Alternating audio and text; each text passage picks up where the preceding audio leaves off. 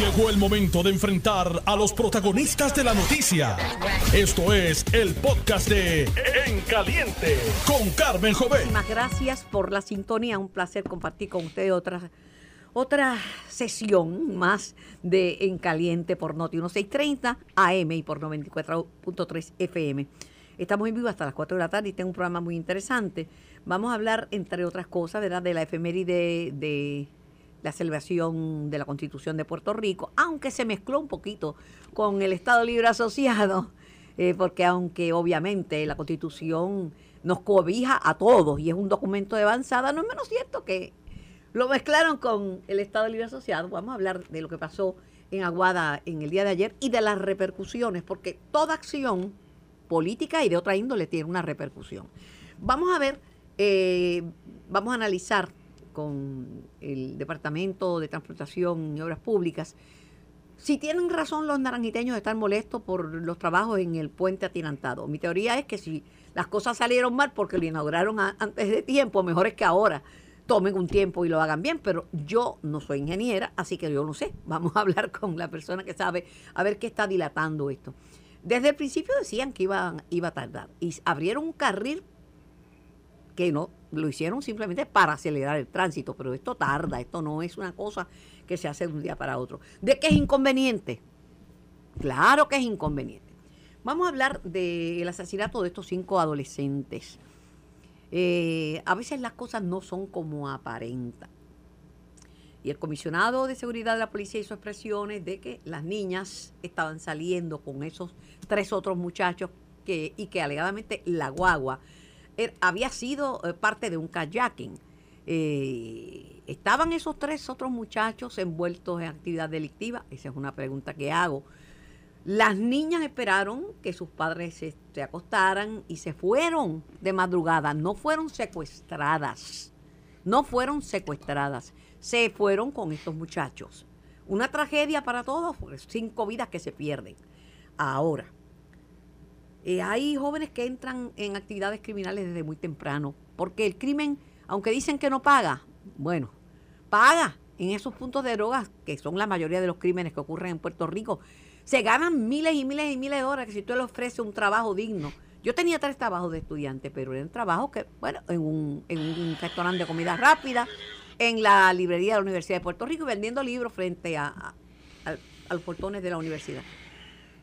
Pero esa es una realidad de nuestros tiempos. Los crímenes tienen que ver, o crímenes, como decían antes, pasional, aunque no hay ninguna pasión en asesinar a nadie, ¿verdad? Son crímenes de, dentro del esquema, ¿verdad? De, de, de la mujer como, como víctima. Y, y, crímenes de drogas. Me acompaña el expresidente del Senado y líder del Partido Demócrata en Puerto Rico, Charlie Rodríguez. Saludos, Carmen, un placer estar tardes. contigo y ciertamente estaremos comentando contigo las noticias que acabas de anticipar que serán objeto de tu programa.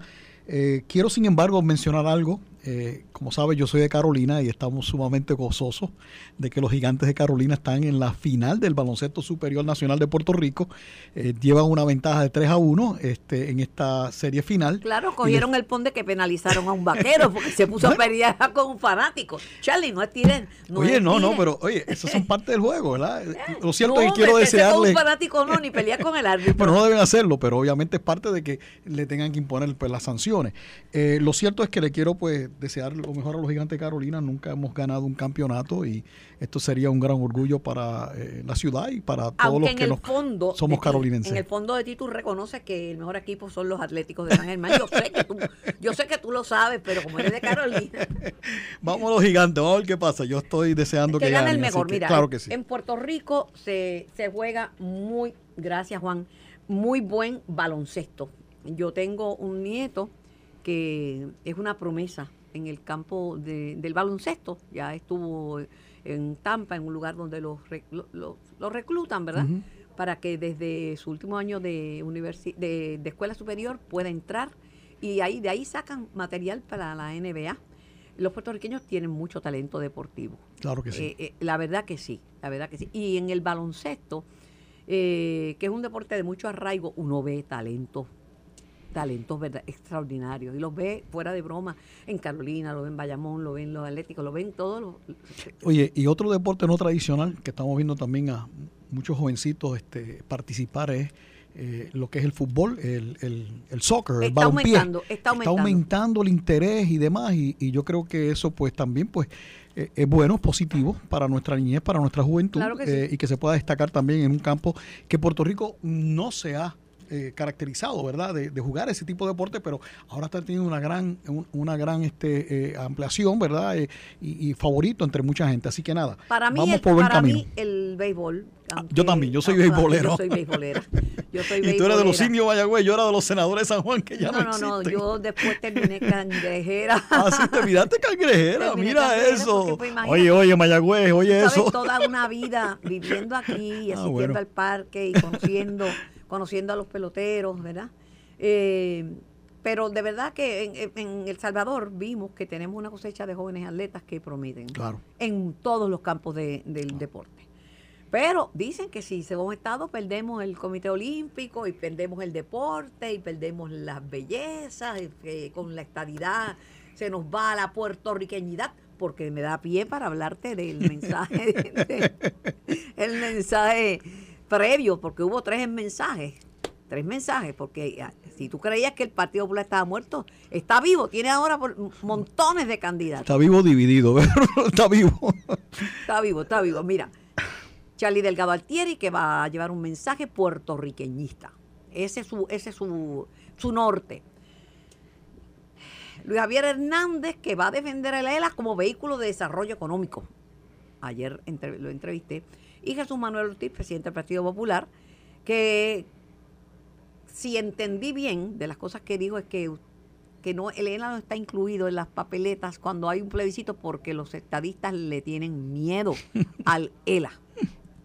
Bueno, en primer lugar, ayer fue el día de la Constitución y yo pues aplaudo la Constitución de Puerto Rico, es una constitución de avanzada no es una constitución que tiene que ver con el estatus político de Puerto Rico, aunque el liderato popular insiste en mezclarlo, lo cierto que no. se aprobó estando el Partido Popular y ya la, Pero mira, lo cierto es que cuando la constitución nuestra se aprobó, en términos de derechos políticos, no nos dio más derechos políticos los que ya teníamos para entonces.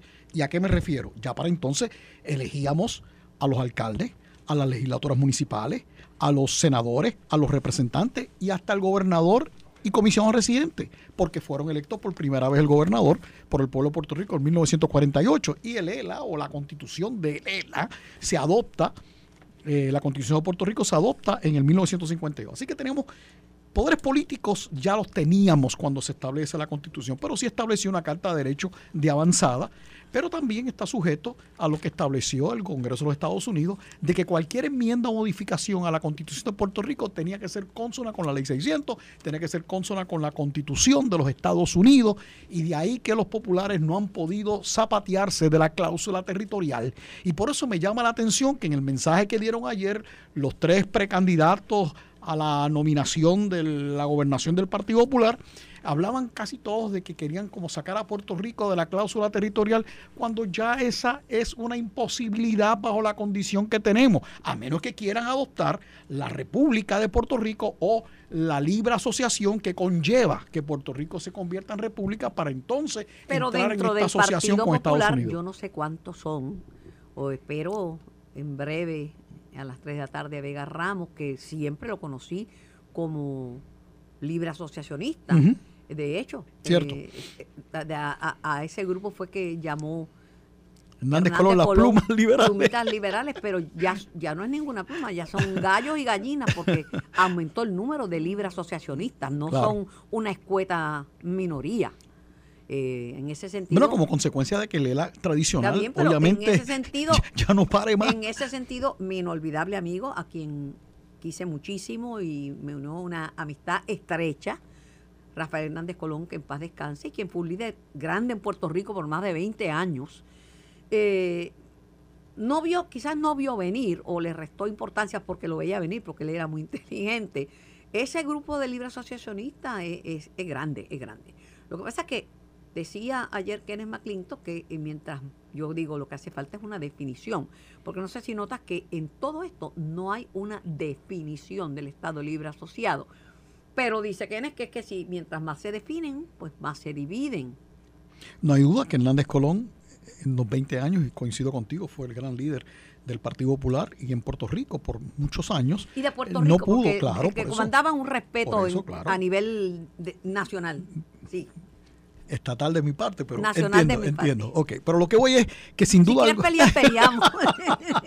bueno, viva la diferencia. Lo cierto es que eh, eh, reconocemos eso y reconocemos que de la figura Hernández Colón, pero también él fracasó en poder darle una definición al Estado Libre Asociado o una nueva definición fuera de la cláusula territorial y los líderes populares después de él han continuado prometiendo cambios y no los han podido lograr y se han encontrado no tan solo con un Congreso de frente diciéndoles que no, sino hasta el Tribunal Supremo de los Estados Unidos se ha reiterado en que Puerto Rico es un territorio y está sujeto a la cláusula territorial.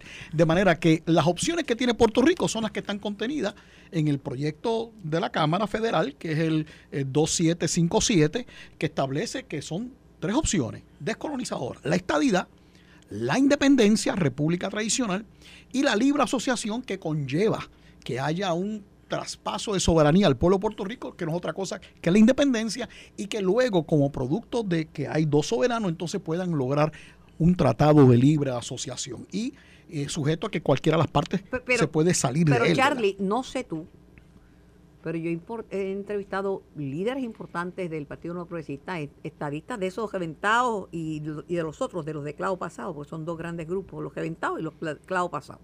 Tú estás en clavo pasado. Este, Y me han dicho que no tienen ningún problema, que si para que haya un plebiscito, tienen que ponerle que lo pongan, que no le tienen ningún miedo a Lela. No tenemos, pero por otro lado, no podemos tampoco, y se equivocaba este Jesús Manuel Ortiz, cuando decía que pongan el ELA. mira, el ELA estuvo en el 2012, hubo una pregunta al pueblo de Puerto Rico, que si quería continuar siendo un territorio, obviamente quería continuar siendo un Estado libre asociado.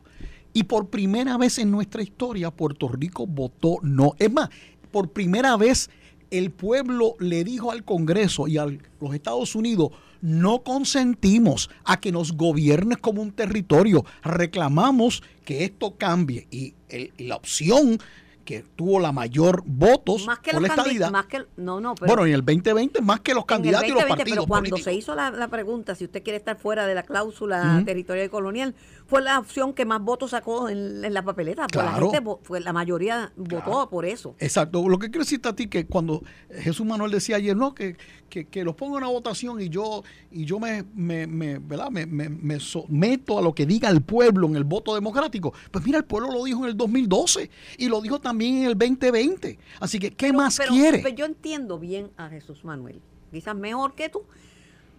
Es que él dice que eh, el, cuando se menciona Estado Libre Asociado, evoca otras cosas. Si tú dices cláusula territorial y colonial, eso suena feo y la gente va a votarle en contra. Pero si tú pones Estado Libre Asociado, le traes recuerdos de Muñoz Marín, que también fue un líder grande, de un tránsito de Puerto Rico, eh, de la extrema pobreza hasta, hasta obtener una clase media. O sea, y él quizás piensa que si se asocia así, claro, los, los tiempos han cambiado. Seguro que han cambiado. Eh, mira, Carmen, el, el ELA cuando se inauguró en el 1952, bueno, pues era el carrito nuevo del año. Pero han pasado tantos años ya y ya ese carrito, mira, le sube el aceite a los pistones, le patina la transmisión, se calienta el radiador. Ese auto ya no sirve y ya se lo ha dicho no tan solo el Congreso, se lo ha dicho eh, el propio este, eh, eh, Tribunal Supremo de Estados Unidos y el pueblo de Puerto Rico lo ha dicho, así que no funciona. El sol cambia, así dice el pues. jíbaro, a, a volar que el sol cambia. Cuando yo me criaba, casi todo el mundo era popular bueno, en mi familia, yo todo el mundo era popular, eh, salvo dos o tres estadistas que le decían colmillú, porque le decían colmillú a los estadistas.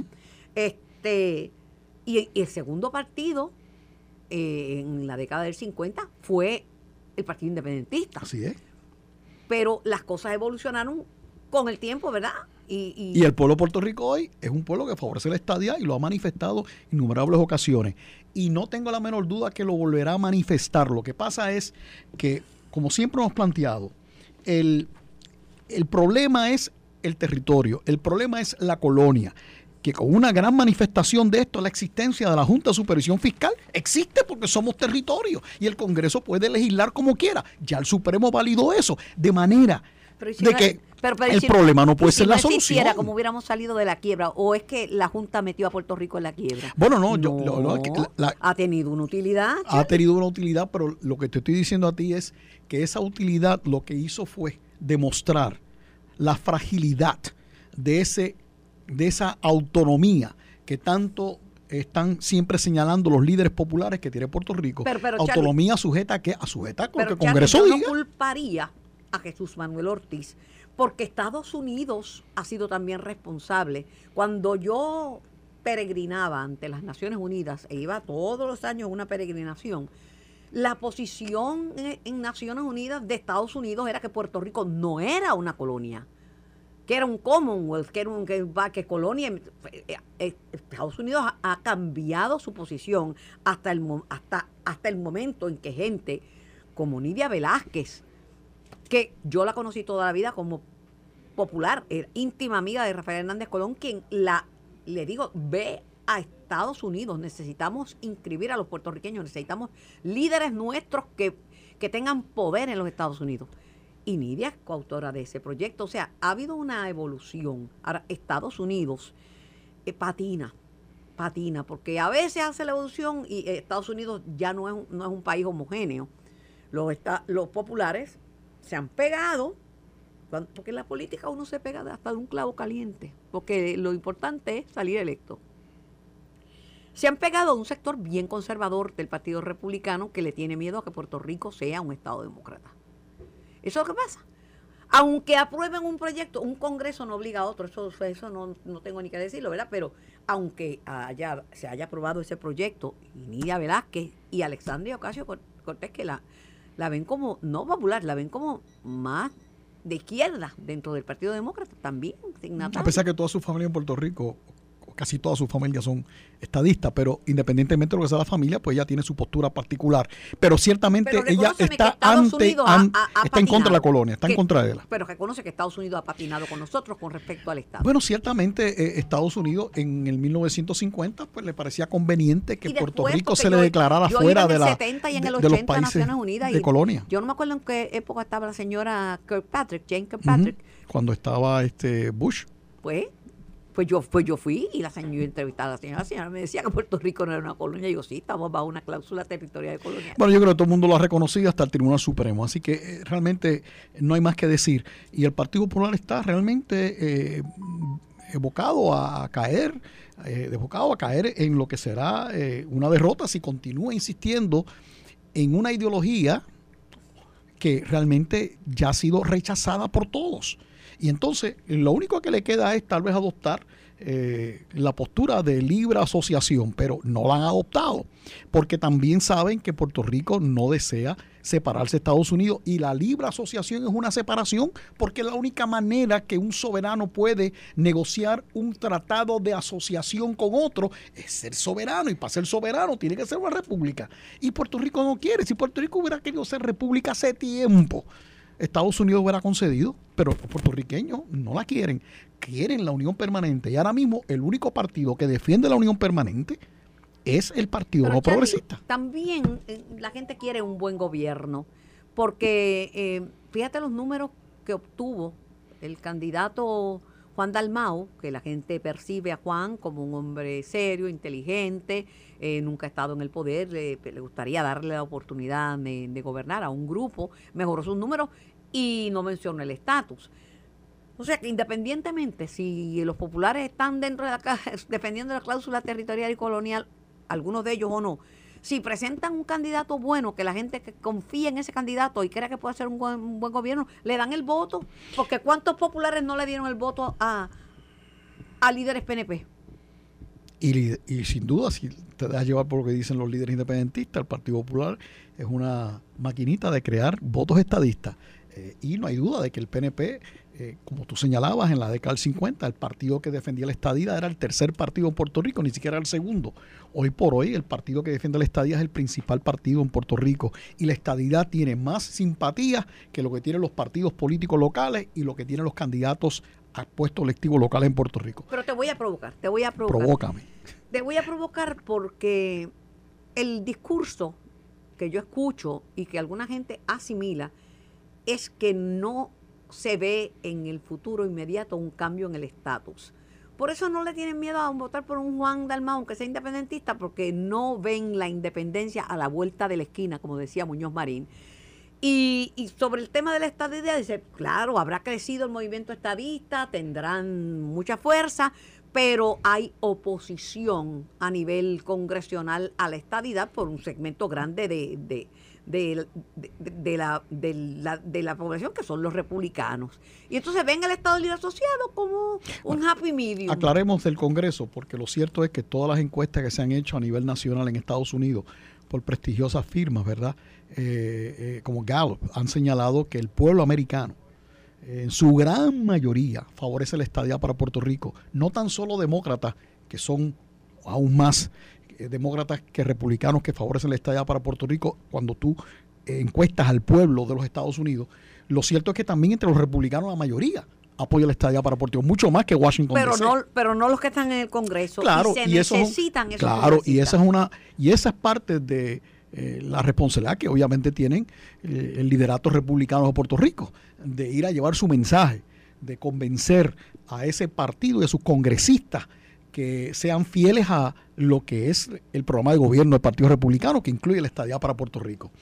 Pero yo hago mi parte como presidente del Partido Demócrata y hemos traído un cambio muy efectivo en el Partido Demócrata. Del 2017 para acá, el mensaje del Partido Demócrata ha cambiado. Se han inclusive eh, aprobado resoluciones en el seno del Partido Nacional eh, a favor de la para Puerto Rico. Ha habido expresiones de los presidentes del Partido Demócrata Nacional a favor de la estadía para Puerto Rico. Y hasta el presidente de Estados Unidos lo ha dicho. Claro está el Congreso tiene que actuar. Y por eso este proyecto de, eh, que se ha radicado y que se había aprobado en diciembre pasado en la Cámara cuando era dominada por los demócratas, eh, pues nos parece que es un proyecto importante. Ah, que no se pueda aprobar durante estos próximos dos años mientras los republicanos dominen la Cámara porque están, ¿verdad?, este, eh, en una postura que me parece que, es antidemocrática, ¿verdad? Porque uno tiene que estar a base de lo que el pueblo quiere.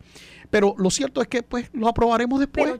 Pero, en esta década, yo te anticipo a ti que en esta década, eh, y, que las condiciones favorables estén también a nivel nacional, pues yo sin duda creo que Puerto Rico sí será Estado, porque ahora la discusión en el Congreso, Carmen, te lo digo, antes eso de que Puerto Rico fuera Estado no lo consideraban. Ahora la pregunta es no si Puerto Rico va a ser Estado, sino cuándo va a ser Puerto Rico Estado. Y nosotros queremos empujar eso que sea lo más pronto posible. Pero vamos a, a lo inmediato.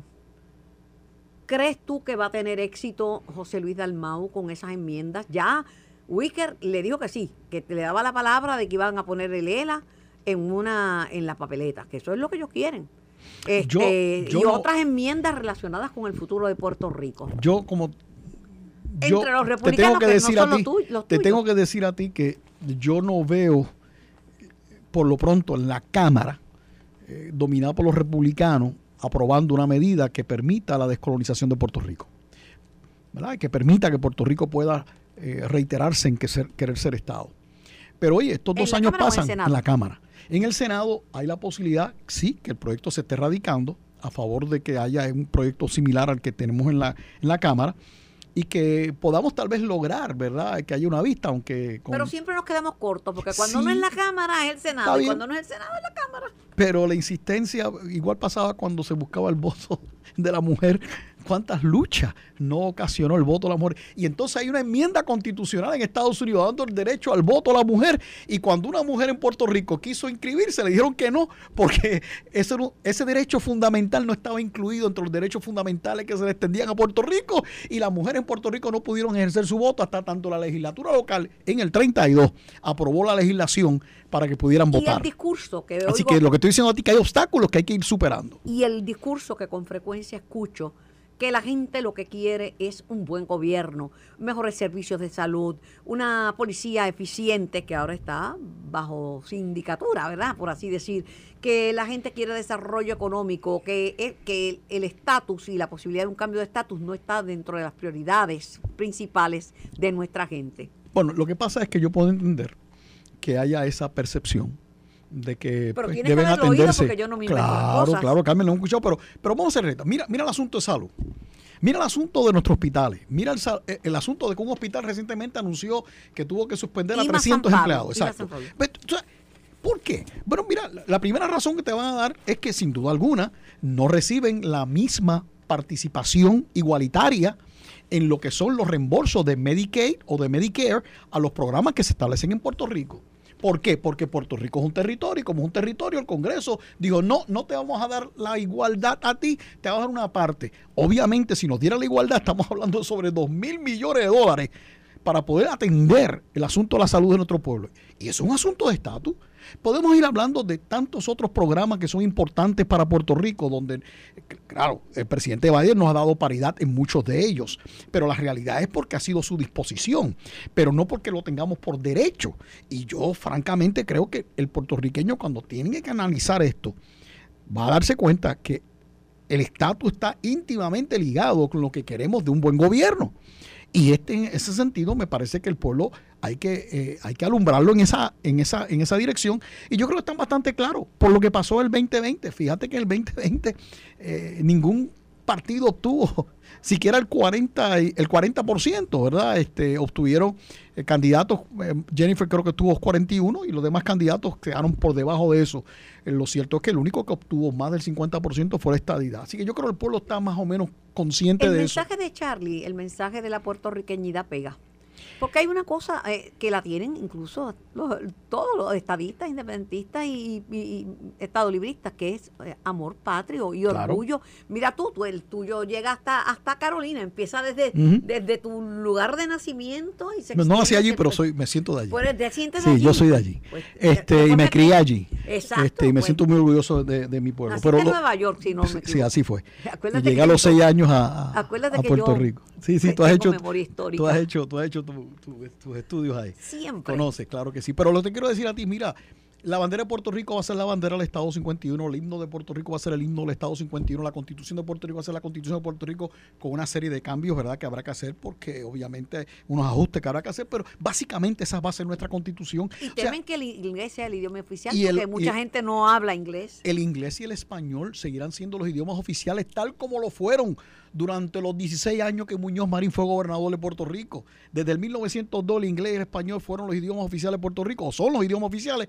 con un breve in- intermedio de Rafael Hernández Colón, que tuvo esta cuestión del pujo soberanista, eh, pero luego eso se cambió y ningún gobernador popular lo echó para atrás. O sea, ambos son nuestros idiomas oficiales, así que no hay ningún inconveniente en ello y ciertamente ha mejorado el conocimiento del inglés en Puerto Rico, porque te das cuenta particularmente la gente joven, ¿verdad? Eh, eso tal vez por la televisión, tal vez por la cuestión de la, de la música, tal vez de todas las cosas que hay de influencia, ¿verdad? Y que ahora mismo los puertorriqueños viajan con, con mucha frecuencia y casi todo el mundo tiene un pariente viviendo en los Estados Unidos continentales y hay menos puertorriqueños en la isla que los que hay en los Estados Unidos continentales. Así que ciertamente no vamos a dejar de ser lo que somos. Así que yo creo que Puerto Rico, la puertorriqueñidad no está en juego. En todo caso, puede estar en juego nuestra ciudadanía americana, puede estar en juego nuestra unión permanente, pero nuestra puertorriqueñidad, ninguno. Es más, uno de los grandes eh, que dio aportaciones culturales para ampliar la visión en Puerto Rico cultural y de lo que es puertorriqueñista, don Luis A. Ferré con su Museo de Arte de Ponce. O sea, así que francamente yo no veo una amenaza que se requiere un mensaje puertorriqueñista porque la puertorriqueñidad no está amenazada. Lo que está amenazada es la unión permanente con los Estados Unidos y lo que es nuestra ciudadanía americana si no la garantizamos con la estadía, que es lo único que puede garantizar de forma permanente ambas cosas. A lo mejor si no se, si no se dividiera el PNP podrían ganar. Ahora me estás cambiando. Eres- eh, tú eres muy habilidoso, sin duda alguna. Muy bien traído. Bueno, pues mira, el PNP obviamente eh, parece que vamos a tener primarias. Este, aún no es oficial, pero oye, este. Sí, madura como pinta. Exacto. Y pues, posiblemente tengamos, bueno, pues bienvenida sea. Cuando hay más de un candidato o candidata por una posición y no se ponen de acuerdo, pues es mejor hacer una primaria que tener que hacer una, una convención de delegados y los chanchullos, eso que hacen. Ni las encuestas tampoco, porque aquí lo importante es el voto que se emita en las urnas. Y en ese sentido, pues yo creo que bienvenida a la primaria y el PNP tendrá que hacer los ajustes para ganar las elecciones. Tengo la impresión de que Jennifer va a presentarse en la convención del PNP. Pues todo y- parece indicar que sí, por lo y- que último que dijo, Y ¿verdad? eso es una buena, es una buena decisión.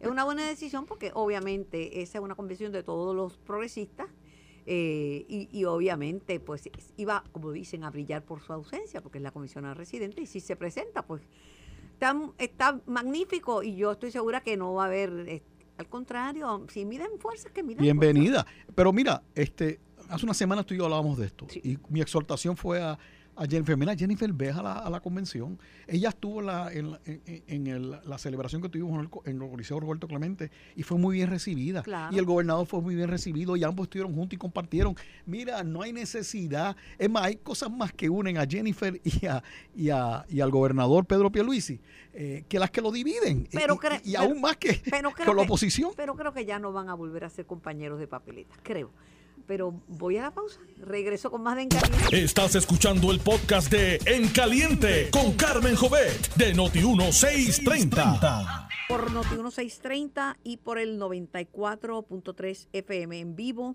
hasta las 4 de la tarde. Tengo en línea telefónica al ayudante especial de comisionado de la policía, el comandante Carlos Nazario. Comandante Nazario, lo vuelvo a llamar. Buenas tardes. Buenas tardes, buenas tardes a usted y a su red audiencia.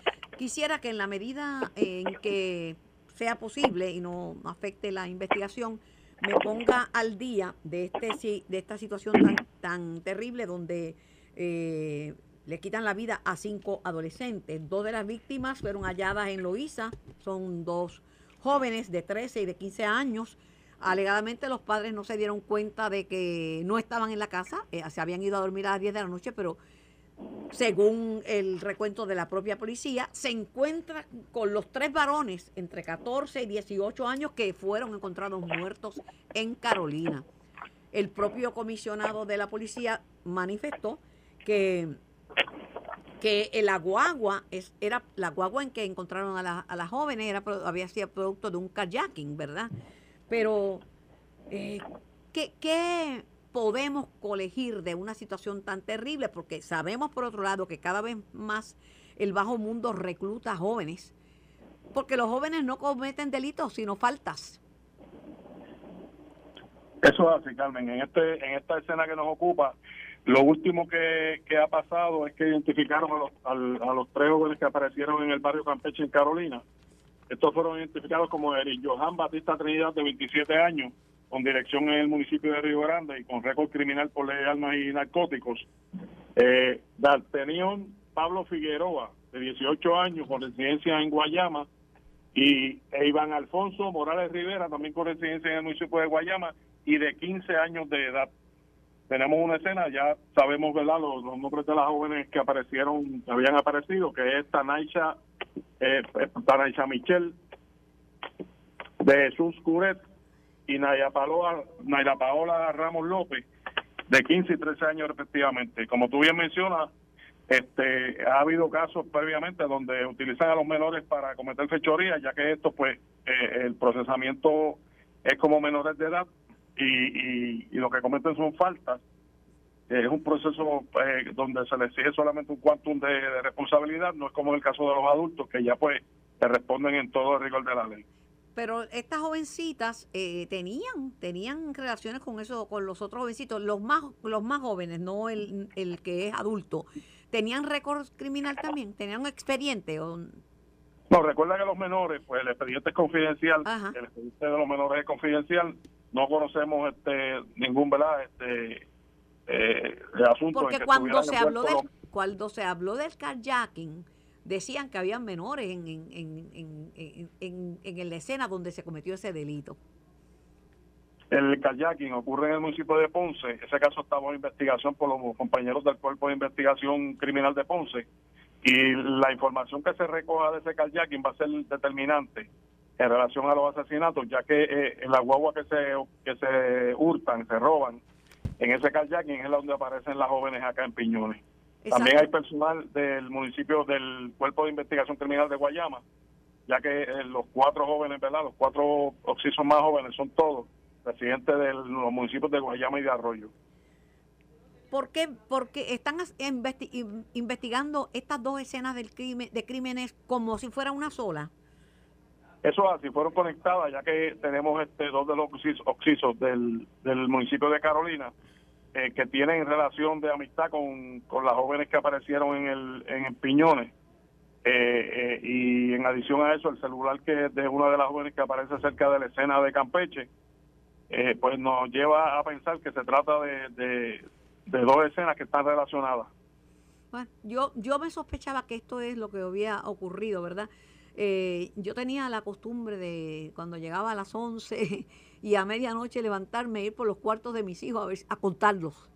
Eran muchos, ¿verdad? Eh, y yo contaba, los contaba, porque los adolescentes uno este, tiene que supervisarlos bien supervisado, porque adolecer significa que le falta algo todavía no están formados y cometen muchos errores, cometen muchos muchos errores. Me da pena porque son cinco vidas que se pierden, pero el, em, para muchos jóvenes les resulta muy atractivo el tener un carro, el tener dinero, el tener un buen reloj y las niñas se fijan mucho en, en ese joven que tiene, que las puede invitar, que tiene dinero en el bolsillo, pero la pagas del crimen será buena, pero también termina en muerte.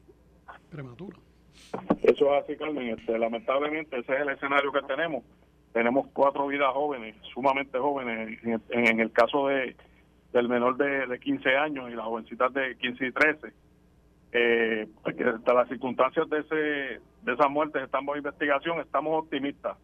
Estamos siendo bien optimistas con esta investigación, Carmen. Tenemos, estamos corrobando mucha información que nos está llegando y, la meta es este, esclarecer el caso en el menor tiempo posible, pero sin ponerle tiempo. Yo, yo, escuché, yo escuché, comandante, y me, me aclara, escuché, no sé si fue del comisionado, que dijo que posiblemente a las niñas las asesinaron porque no querían testigos.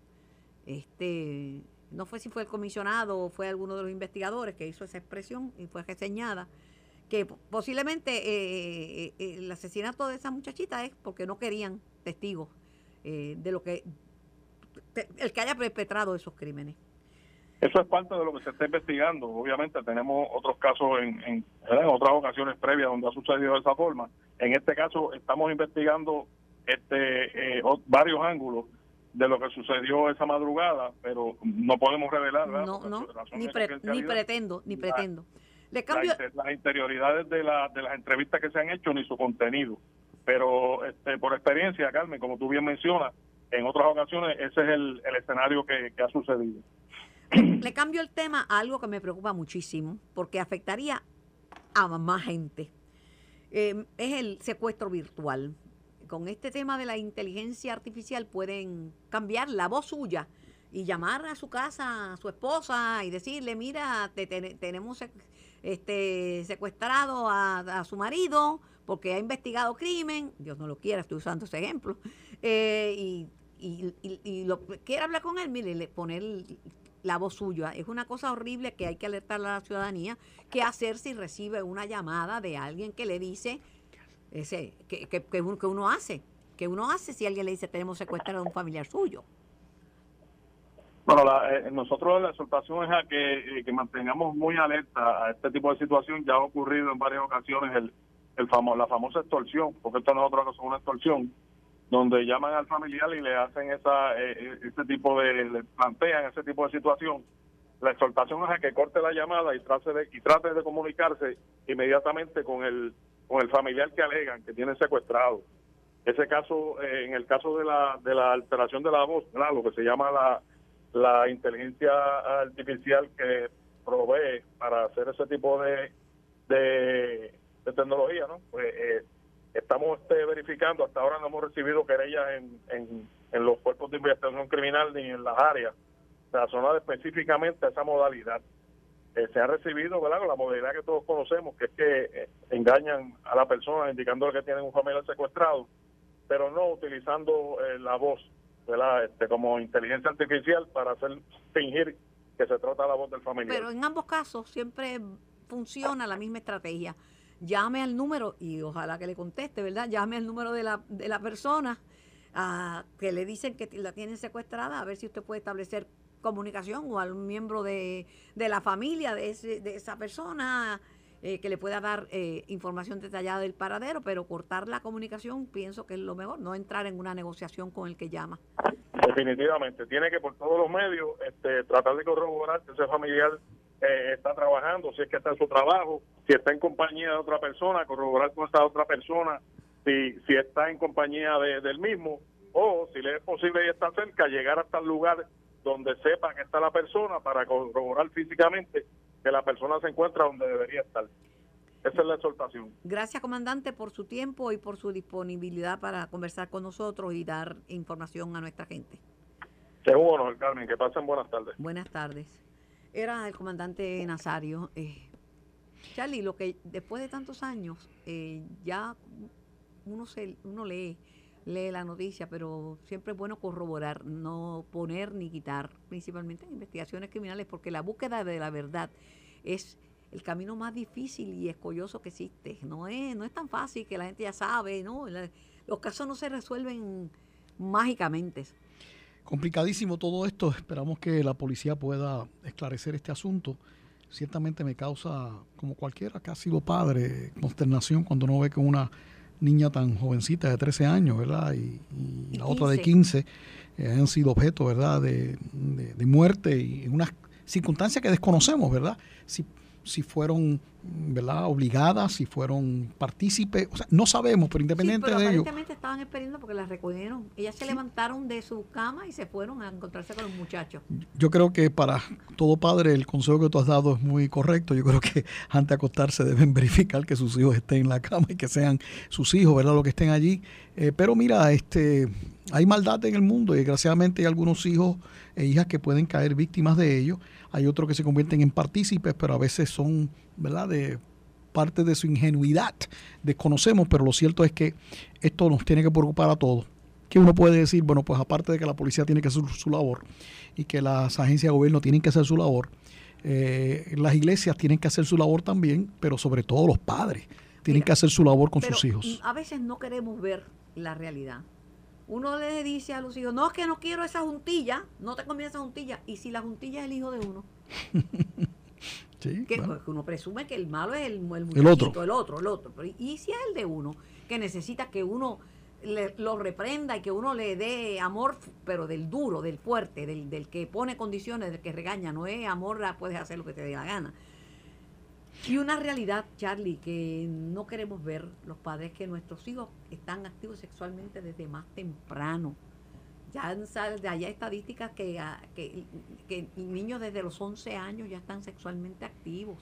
Eso es cierto y por eso yo siempre tengo este debate que hay siempre en Puerto Rico con el asunto del aborto, aquellos que están a favor, están en contra. Yo digo, independientemente de usted está a favor o está en contra del derecho que tenga una mujer para practicarse un aborto, independientemente de eso, ¿cómo entonces puedes estar en contra de que se pueda dar orientación sexual a los niños? O sea, y, cuando digo niños estoy refiriendo ya, si está comprobado que de los 11 años en adelante está hay una gran actividad sexual entre los niños. hay que orientarlos. claro, para que se puedan proteger. Para evitar enfermedades. porque después que entran, eh, eh, se, ponen activos sexualmente, no, no, no hay vuelta atrás. Claro. Si queremos evitar el aborto, la mejor manera es proveer los mecanismos de orientación sexual y de, y de prevención de embarazos que se puedan ofrecer. El problema es que yo me encuentro que las personas que se oponen, no todas, pero personas que se oponen al aborto, también se oponen a que se haga, se realice educación sexual, que se realice eh, campañas para prevenir eh, el embarazo, que se puedan repartir eh, condones o otros tipos de, materiales no para impedir el, embarazo. Y yo creo que francamente tenemos que enfrentarnos a la realidad de que eh, nuestra población joven está activa y de hecho están sujetos a una serie de presión. Mira, cuando tú miras las canciones, cuando tú miras la televisión, las películas, las telenovelas, hay como eh, eh, el asunto, los anuncios de televisión, el anuncio, eh, el asunto y la sexual. de la juventud, de, la niñez. A veces yo veo niñas que las arreglan para competencias y para bailes como si fueran mujeres. Mira, vi, la película Sound of Freedom, ah, que se le exhorta a todo el mundo que la vaya a ver.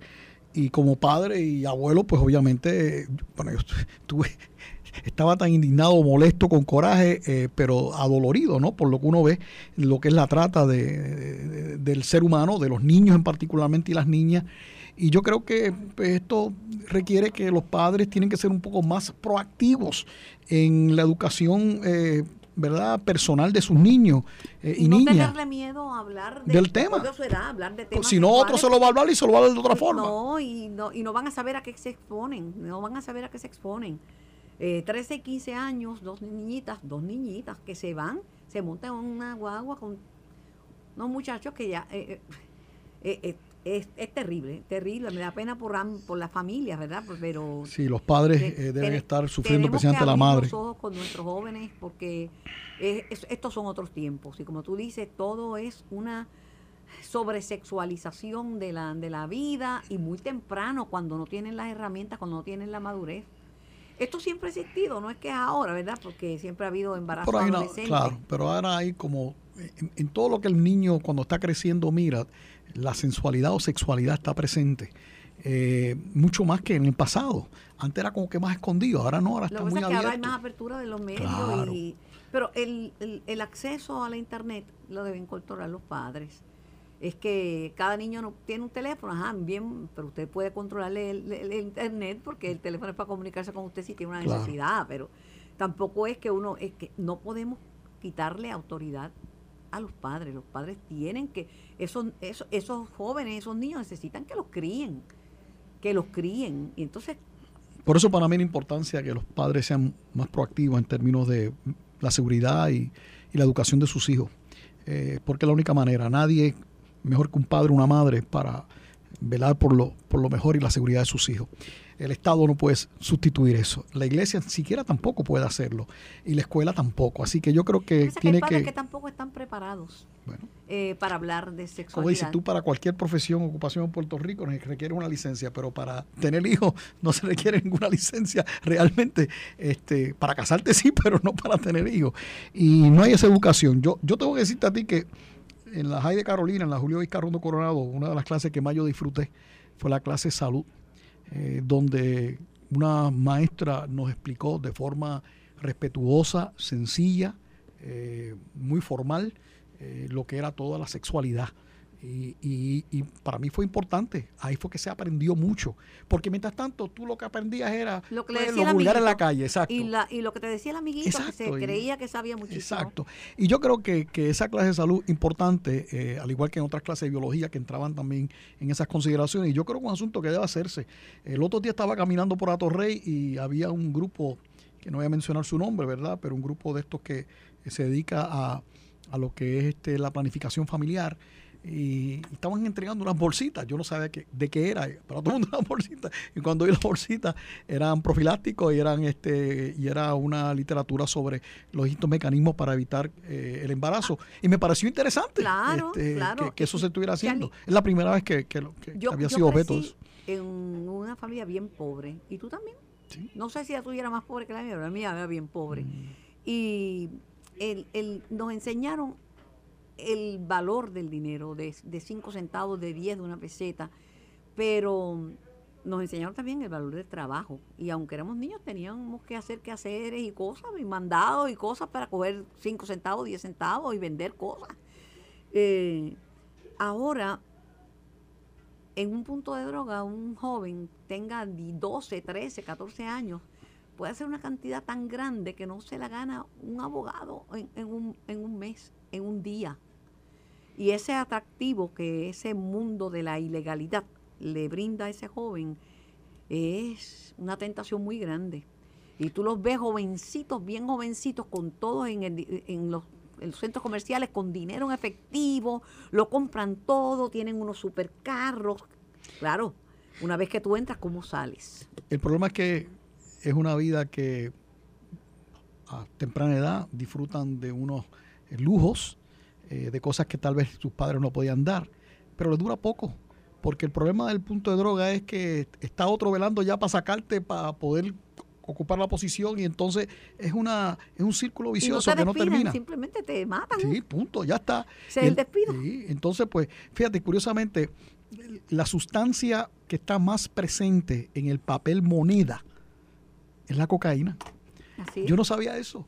Yo lo vine a saber porque me lo dijo uno de la DEA. Me dice, mira, ahora mismo, cuando tú coges un billete, el que lo tenga, y no tiene que decir que haya estado en droga, pero es que a lo mejor estuvo en un momento dado en una transacción de droga, la, tiene residuos de exacto tiene residuos de cocaína que es el, la sustancia que está más presente en el papel moneda en Puerto Rico y, en Estados Unidos y posiblemente en el mundo. Que tener un, un approach, un acercamiento diferente a la droga, porque en un momento, en principios del siglo pasado, eh, todos estos crímenes de niños, de jóvenes, de viejos, en una barbería, que es el tradicional que ves en las películas de gángster, eran por alcohol y por cigarrillos. Sí, pues estaba, el alcohol estaba prohibido por una época. Pero ya no, ya es, esas dos drogas que todavía siguen siendo drogas que matan, drogas que matan, son responsables de más muertes el alcohol y la y, y, la y el cigarrillo que, que, las drogas ilegales.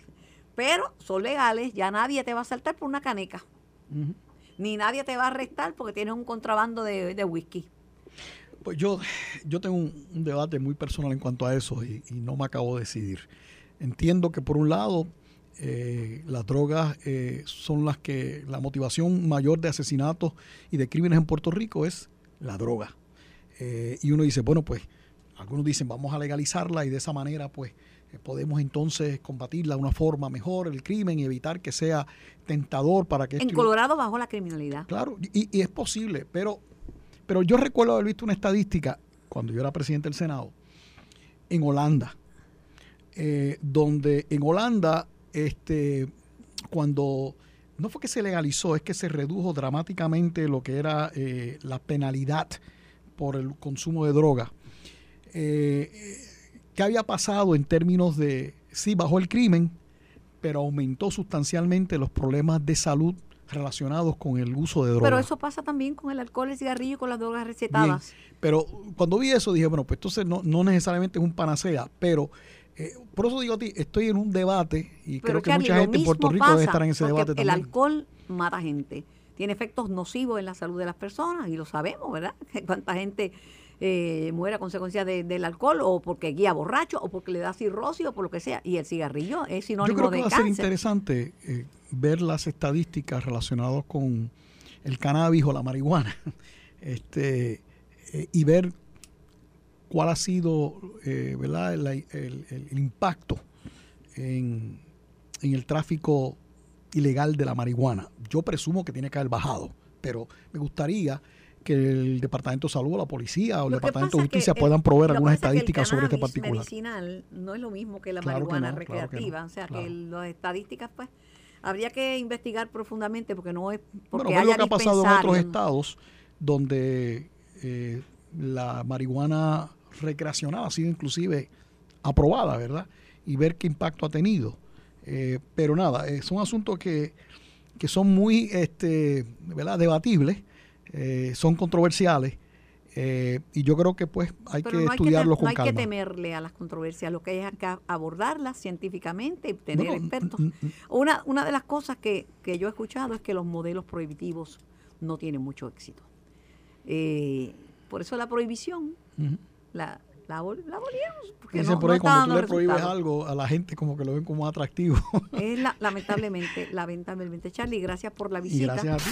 Esto fue el podcast de En Caliente con Carmen Jovet de Noti1630. Dale play a tu podcast favorito a través de Apple Podcasts, Spotify, Google Podcasts, Stitcher y notiuno.com.